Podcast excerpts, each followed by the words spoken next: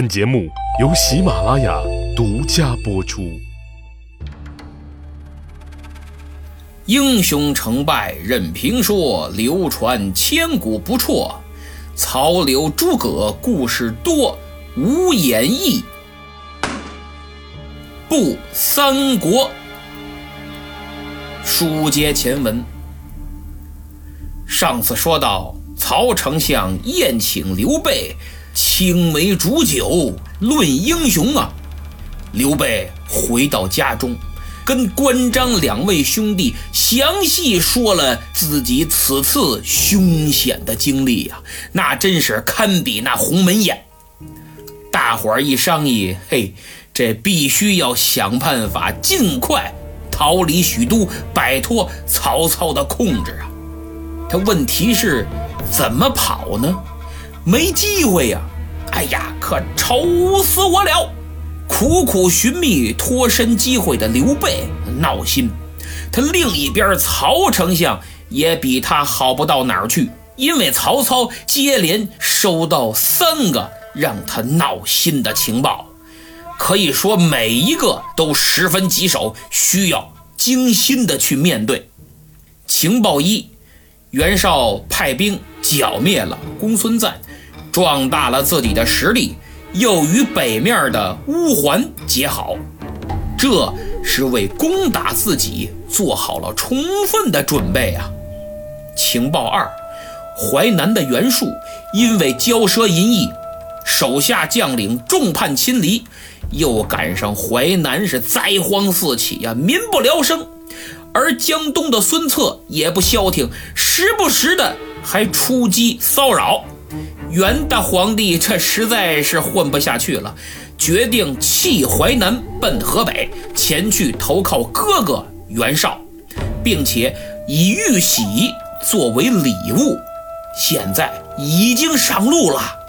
曹操心想：这袁绍本就实力胜过自己，如果让这两兄弟合兵联手，哎呀，我曹孟德！威矣呀！那么情报三，宛城的张绣也有异动，不过倒不是准备来攻击许都，而是想找个更好的靠山。原来这个张绣啊，跟着叔叔张继前来奔袭许都。前文书咱们说过了，还没到地方呢，叔叔先挂了，张绣就盘踞宛城。背靠着刘表，打算来个短平快，哎，奇袭曹操。没想到短线没玩好，套利的计划一不小心搞成了长期持有，被刘表套牢了，成了他的马前卒。而且这刘表是只让马儿跑，不为马儿草啊！这样下去，张绣就觉得自己迟早会被周边的军阀吞掉。所以，还不如趁着自己兵强马壮，有点利用价值，找个靠谱的势力投靠，卖个好价钱。这三个情报啊，其实也是当时天下各个军阀的活动变化情况。您说曹丞相能不闹心吗？不过，闹心归闹心，问题还得解决呀。针对袁绍，曹操往边境增兵，做好了防御的一切工作。针对张绣，曹操经过深思熟虑，决定派人招抚。虽然之前有宛城之战的深仇大恨，但在大局利益面前，什么都是浮云。万一张绣被对手争取过去了，那可真是给自己添堵啊！曹丞相可干不出这种赔本的傻事儿。关键时刻，手下谋士刘烨站了出来，说：“丞相，我与张绣将军手下第一谋士贾诩交往甚厚，愿意前去劝说张绣来降。”曹操一听。大喜过望，立刻应允。那么现在还剩下袁术同志，需要派人率兵啊前往徐州，在半路阻击北上的袁术，不能让他与袁绍会合。刘备听到这个消息，马上意识到我切的机会来了，他立刻向曹操请命，说愿意率兵前去阻击袁术。曹操非常高兴，第二天就奏明了天子，拨给刘备五万人马，并派朱灵、陆昭二将协助刘备兵发徐州。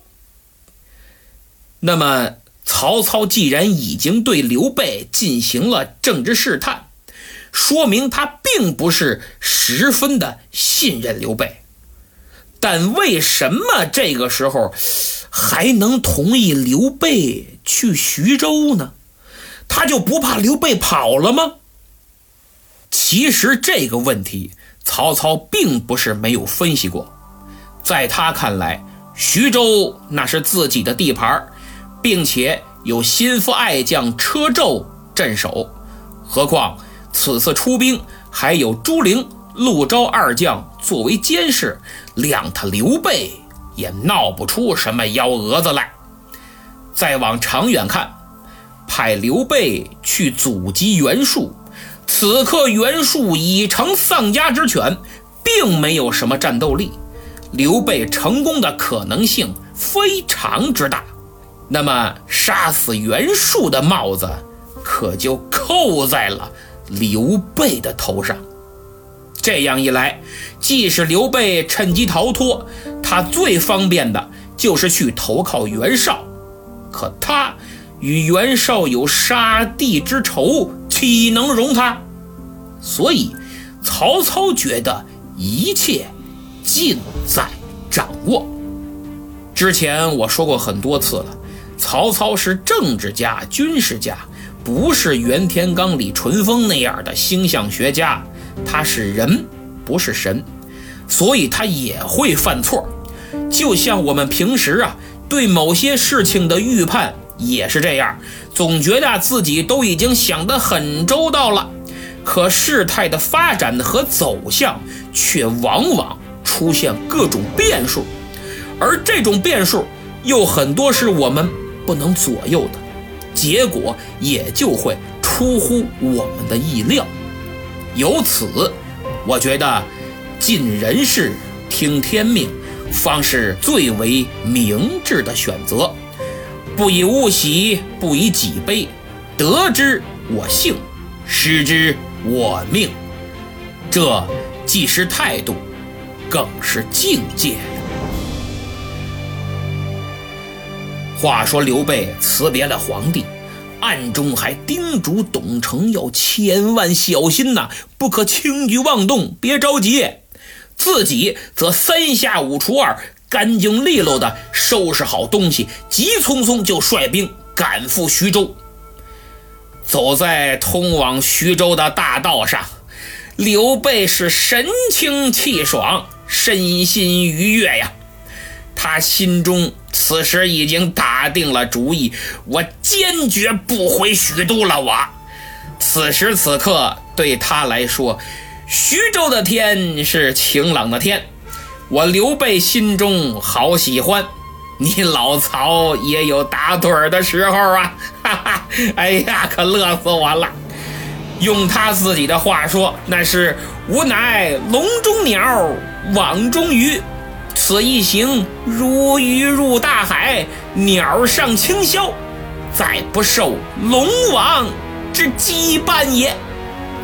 后人有诗云：“撞破铁笼逃虎豹，顿开金锁走蛟龙。”到了徐州没几天，刘备。就等到了前往河北避暑的袁术啊！袁术一听，谁？刘备，你个大耳贼！爷袁术，我四世三公，我当一方诸侯的时候，你他娘的还在摆摊卖草鞋呢吧？这袁术啊，仗着自己出身高贵，一向目中无人，特别是对出身卑微的。那是一千个看不起，包括自己的哥哥袁绍啊。因为他虽然是老二，但是正妻所生是嫡子。袁绍虽然比他先到，但是妾所生，所以在他眼里，哥哥袁绍再比他能，再比他强，也是小老婆养的。对刘备呢，啊，更是一万个看不起。我想后来刘备称帝，早已归西的袁术在天上看着这一切。也会蔑视的骂刘备是癞蛤蟆上马路，你愣充迷彩小吉普啊！其实袁术这真是一种奇怪的思维，他就不明白什么叫此一时彼一时，辉煌的经历或者出身，并不代表你此时此刻的成就。面对强敌，实力才是你唯一的通行证。我们现在依然经常能看到很多人一张嘴就是想当年我如何如何啊啊，然后看不起这个，瞧不上那个，什么那个经理呀，切，他原来是我带的啊，那个老板，哎呀，那个老板原来跟我干的。你再看他自个儿，啥也不是，恨不得都快吃低保了。我不否认，原来你可能真的很牛，但别忘了，中国有句古话。叫好汉不提当年勇，时至今日，具有这种思维的人依然不在少数啊。此时刘备自然不会同情这位袁大皇帝，在刘备眼里，他就是只丧家之犬。两军对阵，张飞跃马摇枪，把袁术手下大将纪灵挑于马下。一阵冲杀，袁术大败，逃往江亭。不久，连伤带病，一命呜呼，真成了那冢中的枯骨啊！袁术作为东汉末年的一方诸侯，也曾风光无限，称帝是他人生的巅峰。只可惜，在那个英雄辈出的时代里，他只能沦为。别人成功路上的垫脚石，不过也可以了，好歹人家还称了一回帝呢。反正同一时代的枭雄们，也就他和刘备是在活着的时候称了帝。曹操的魏武帝称号是追封的，啊，孙权，不好意思，他和袁术、刘备、曹操可不算一代人呢。袁术死后。家小被部下徐求杀害，徐求则拿了那颗传国玉玺投奔许都，献给了曹操。曹操大喜，封他为高陵太守。从此，这颗玉玺虽然回到了都城，却没落在皇帝的手里。若干年后，曹丕拿着玉玺称帝，这是后话了。消灭了袁术，刘备也完成了任务，便打发朱灵、陆昭二将回许都报喜，自己则以安抚军民之名留在徐州不走了。花开两朵，各表一枝。再说刘烨去宛城，见到贾诩呀，表明了来意。老谋深算的贾诩马上抓住机会前去劝说张绣。此时的张绣正在摇摆不定，因为袁绍也派人来拉拢自己，开出的条件也很优厚。贾诩二话没说，把袁绍的邀请函要过来，呲儿呲儿呲儿给撕了，一挥袖子，把袁绍的使臣轰了回去。张绣一看，我去，好嘛，您可真行，也不和我商量商量，就直接把我的后路咔嚓就给断了。我去投曹操，这之前宛城一战啊，还是你出的主意呢。他那大儿子、大侄子，还有一员大将，还有一匹宝马，不都死在我手里吗？我去投奔曹操，他能收留我吗？贾诩说：“哎哎哎，将军稍安勿躁。”听我慢慢说明这其中的利害关系。咱们与其投靠袁绍，不如去投曹操。袁绍的势力太大，兵多将广，人马众多。您过去，那叫年三十的凉菜，有你没你，他都过年。顶多也就算个锦上添花，他还未必拿您当回事儿啊。而曹操人马有限，又正是用人之际，您现在带着队伍去投他，正是雪中送炭。而且从这两个人的领导能力来看，曹操的水平不知比袁绍高出多少，那是雄才大略，日后。定成霸业，曹操本人也气度恢宏，求贤若渴，绝对不会因为之前的过节而斤斤计较。袁绍就不一样了，度量狭窄，手下人又各成一派，山头林立。您这个外来户过去了，肯定要受排挤。再者，曹操为大汉丞相。代表的是皇帝，您投过去，那是投诚于政府，弃暗投明；而袁绍是一方军阀，投过去等于加入了割据势力，反政府武装。所以，眼下最明智的选择就是投靠曹操啊！贾诩果然不愧当时一流的谋士。他对时局、对领导、对道义，可以说分析的是入木三分、鞭辟入里。他对张绣去向问题的论断，如果放在现在的职场上来看的话，也绝对称得上是教科书一般的经典案例。首先，同样是成功的企业。要选择更有发展潜力的，也要选择能充分发挥自己能力、有自己施展舞台的。第二，老板的个人才华和人格魅力是一个非常重要的参考值，否则不仅经常决策错误、目光短视，你提点正确的意见吧，他不仅听不进去。还觉得你老唱反调，有个性，不听话，不服管，就这么天天小肚鸡肠，恨上你了，动不动再给你穿小鞋儿，拿话拽的你两句。你说你累死累活的干的还挺糟心，没啥意思。不仅你没前途，这公司也没什么前途。那么第三，企业的环境也非常重要，内斗严重。帮派林立，一天到晚的精力还不够用在防自个儿人身上呢。干点工作吧，前边有撤肘的，后边有拽腿的，那简直就是在浪费青春。当年蔡崇信能够有勇气舍弃年薪以数百万计的外企，而来阿里巴巴领着五百块软妹币的月薪。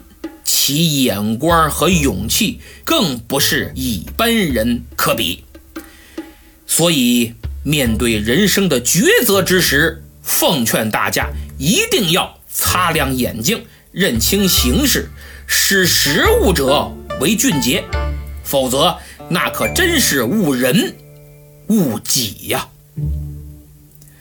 经过贾诩一番深入浅出的分析。张绣是豁然开朗，一拍大腿：“好，投奔曹操！”曹操闻听张绣来投，喜出望外，赶赴城外相迎，亲手搀扶，手拉着手，还说道：“过去之事，勿记于心呐！”立马就封张绣为扬武将军，贾诩为执金吾使，皆大欢喜呀。不过，我有点纳闷，就是曹公所说的这个不要放在心上的过去之事，到底是指什么呢？是宛城之战呢，还是你婶子那事儿呢？哎，咱也不敢说，咱也不敢问呐。顺便多说一句，在《三国演义》中，张绣就没再露面了，而历史中真实的张绣，归顺了曹操后，在与袁绍的征战中屡立战功，后来在远征乌桓的途中病死，也有说法是自杀。那么招降了张绣。曹操尝到了甜头，哎，觉得这个方法不错。要是顺便能把刘表也招降过来，那岂不是更好？于是他就找贾诩商量，因为这张绣和刘表啊关系不错，就想能不能让张绣呢去劝降刘表。他把这个意思一说呀，贾诩一听，哎呀，哈哈，丞相，这可不行啊！张绣将军那是一员武将，哪儿干得了这差事儿？刘表其人，爱慕虚名，好结交名士，您应该派孔融前去呀。孔融字文举，为孔子的二十世孙，自幼聪敏好学，四岁让梨，成人后才识渊博，官居北海太守。在当时是著名的文学家，建安七子之一。平时呃就喜欢搞个文化沙龙之类的，座上客常满，樽中酒不空，说的就是他。要是放在民国，也应该是林徽因客厅聚会的常客。曹操一听也对，就请来了孔融，说：“我想让你呀。”去找趟刘表是这么这么这么这么这么一回事儿。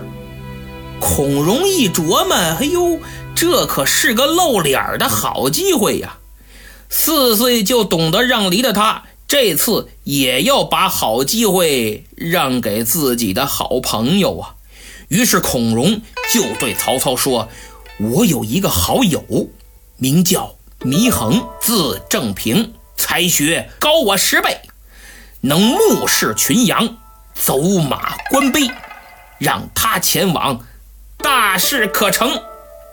就是这祢衡啊，从山坡一过，那儿有一群羊正在吃草，他一打眼儿就能看出多少只。说路边有块石碑，他骑着马一过，不用下马就能把这碑文看得又清又全。按孔融这描述。祢衡同志还是比较适合去挑战《最强大脑》这节目的啊！曹操一听，祢衡，哦，好像听过，据说有点学问，但是为人比较孤傲。哎，既然孔融举荐了，那就叫过来看看吧。这儿正说着呢。被打发回来的朱灵、陆昭二将报道来了。曹操一看，你们俩怎么回来了？这俩人说是是这么这么这么这么回事儿，人家给我们打发回来了。就曹操一听，什么让你们俩回来，你们就回来呀？这他妈不是明摆着的他不回来了吗？这个这还了得！哇呀呀呀呀呀呀！好家伙，给曹操气的是火冒三丈，还没等他发飙呢。旁边的荀彧赶紧抢步上前，说道：“丞相勿忧，某有一计可除刘备呀！”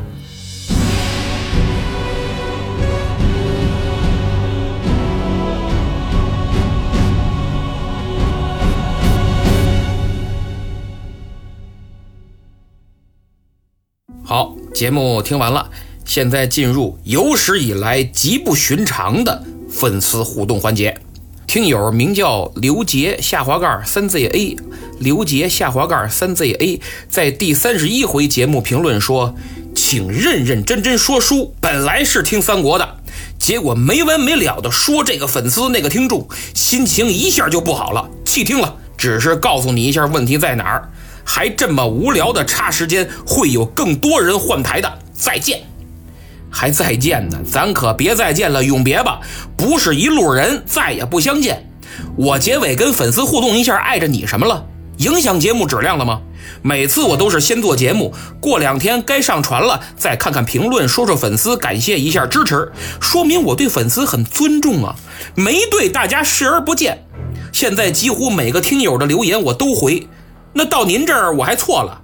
我经常听的什么洋派深夜小茶馆啊，老道的怪哉呀等等，人家都在结尾和粉丝互动啊，都不对呗。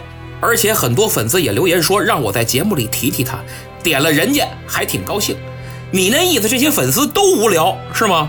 我就应该谁也不理，留言也不回，哪个粉丝也不提，爱听不听，保持一种傲娇，这你就乐意了？这不是祢衡吗？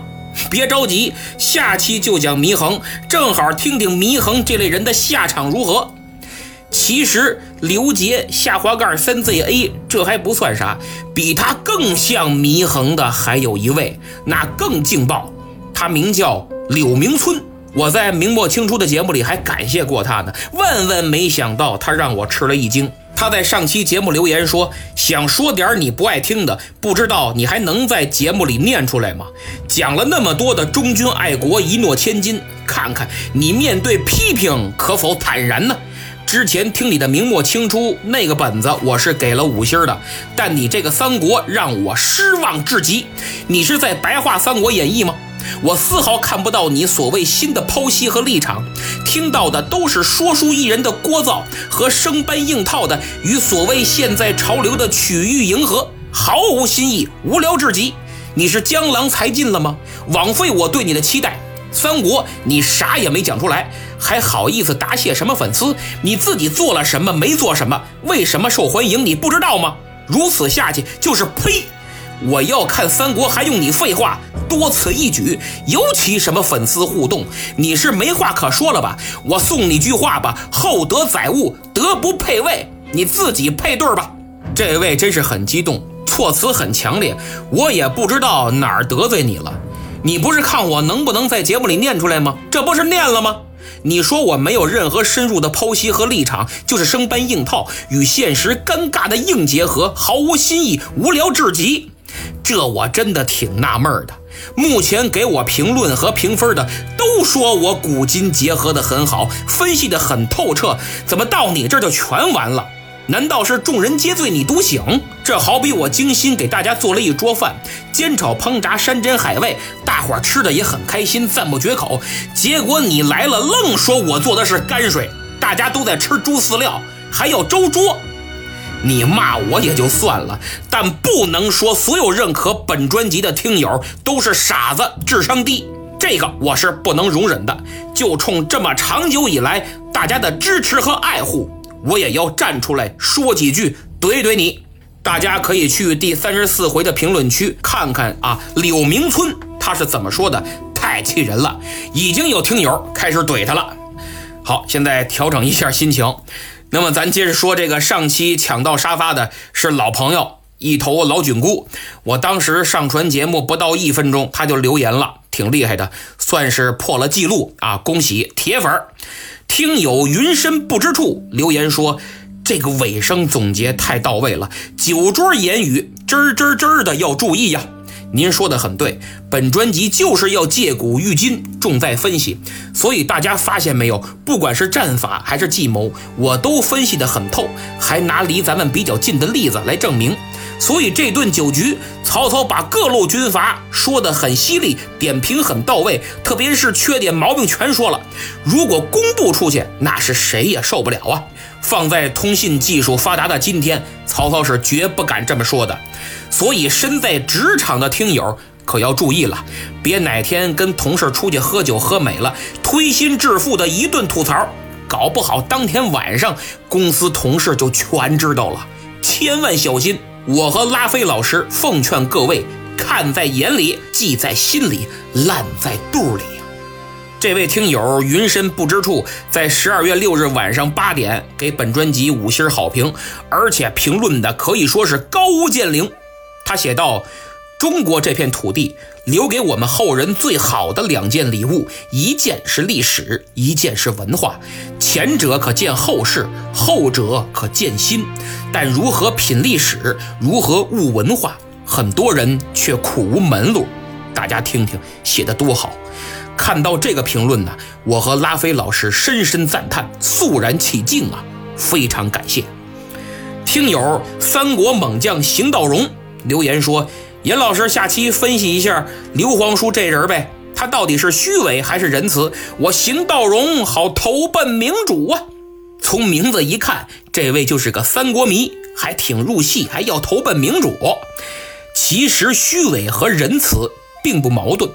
虚伪和真实是一对儿，仁慈和残暴是一对儿，而像曹操、刘备这些成功的政治家呀，是复杂多变的，有时候虚伪，有时候真实，有时候仁慈，有时候残暴，因时制宜，因势利导，原因就是为了趋利避害，得到利益最大化。所以我讲了这么多期，为的就是让大家别将人物脸谱化。不是长得跟朱时茂一样浓眉大眼的，就是好人；陈美斯那样的，就是坏人。